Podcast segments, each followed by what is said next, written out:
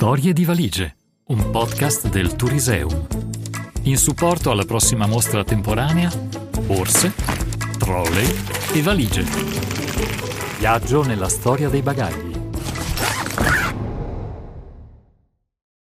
Oggi viene presentato La mia prima valigia, un racconto di Pierina Nori, nonna 95enne con tante storie.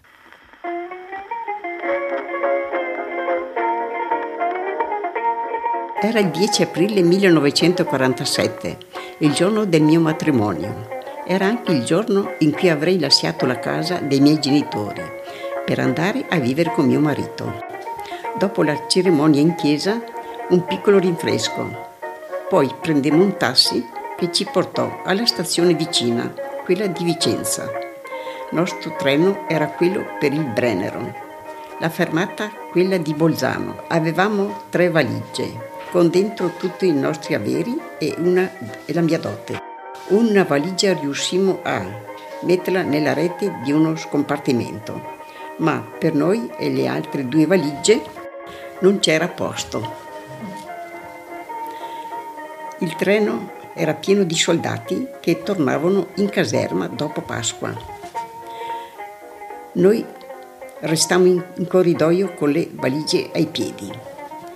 Ci trovò lì il controllore e ci rimproverò perché avevamo troppo bagaglio. Era tutto quello che avevamo.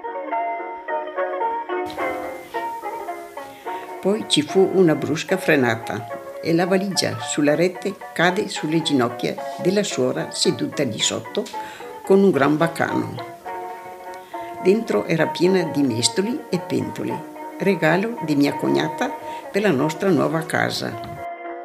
Arrivati in stazione, mio marito diede le nostre valigie a un facchino che le caricò su un carretto per poi sparire. Io ero molto preoccupata, avevo paura che, che non le portasse al giusto indirizzo, ma mio marito mi disse di star tranquilla. Aveva ragione. Quando arrivammo all'appartamento, le valigie erano lì ad aspettarci. La casa sembrava una casa di bambole rosa e azzurra. Per me un sogno diventato realtà. Quello che avevamo all'epoca non era molto, dentro tre valigie. Sono stati sacrifici e duro lavoro. Negli anni che abbiamo vissuto insieme ci sono state anche molte valigie con il tempo più piene di quelle che avevamo portato a Bolzano per andare a trovare parenti per passare le vacanze al mare e per fare persino dei viaggi all'estero.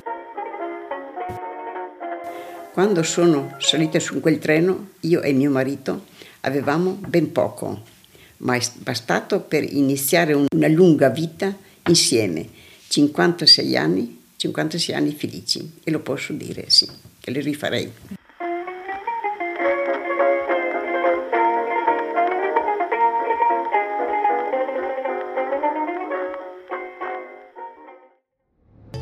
Storie di valigie, un podcast del Turiseum. Ogni settimana vi aspetta una nuova storia. www.turiseum.it